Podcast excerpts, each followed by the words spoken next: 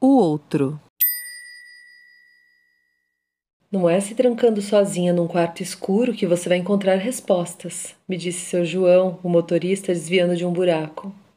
Eu inclinava um pouco a cabeça para o lado de tempos em tempos, tentando ouvir melhor o que ele dizia.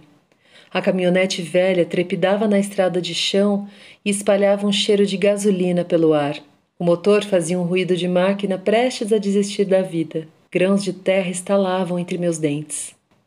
Passei o resto da viagem em silêncio, contemplando os morros que nos cercavam. A resposta está no outro, reforçou seu João ao se despedir, me entregando minha bagagem. Parecia até que eu estava voltando para casa, embora estivesse tão longe de tudo que me era familiar. Ou ao menos de tudo que deveria ser, se é que ainda restava alguma coisa assim, familiar. O outro. Aquele que nunca conhecemos de verdade. Posso tocar nos seus seios? A Isabela me perguntou naquela outra noite. Como é que é? Respondi sem entender. Posso tocar nos seus seios? Ela repetiu a pergunta. Pode, sim. Depois dela tocar meus seios e todo o resto, nos despedimos com um abraço. Caminhei coberta de óleo sob um céu estrelado.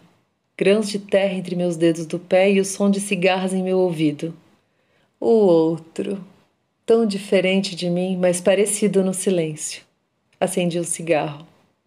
Andava à procura de espelhos e o encontrei. Breno. Quatro dias juntos e poucas palavras trocadas, mas agora numa ânsia de que ele continuasse a me levar pela mão. Passei por ele no caminho, sem capacete, como sempre. Olhou para mim, mas não parou. Será que não tinha me visto? Acabei de te ver, escrevi quando cheguei no meu quarto. Tem forró na vila, eu disse.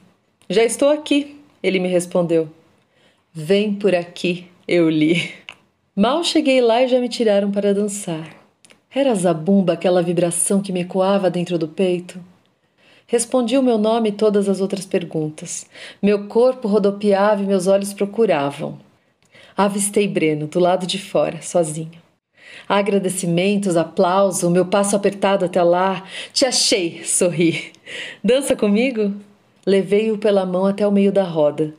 Não sei dançar direito, ele disse. Nos refugiamos em uma dança monótona, mais abraço demorado que shot. Respirei o perfume quente do pescoço dele.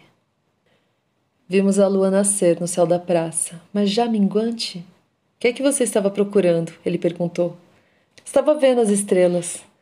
Por que, que você fica rindo assim? Ele sorriu também, me olhando nos olhos. Você sabe, Ontem pensei que tinha te achado. Você estava me procurando? Talvez, respondi. As mãos se encontraram para logo fugir, num movimento que se repetiu algumas vezes ao longo da noite. Apoiei minha cabeça no ombro dele. Por aqui, ele disse. Afastados da multidão e da música, ainda no meio da rua, me beijou. Vem comigo, eu disse, dedos entrelaçados. Andamos num passo veloz até o meu quarto, por aqui. Conduzi a mão dele até o lugar certo. Mas é melhor a gente parar. Vou embora amanhã. Escuta, acorda. Melhor você ir.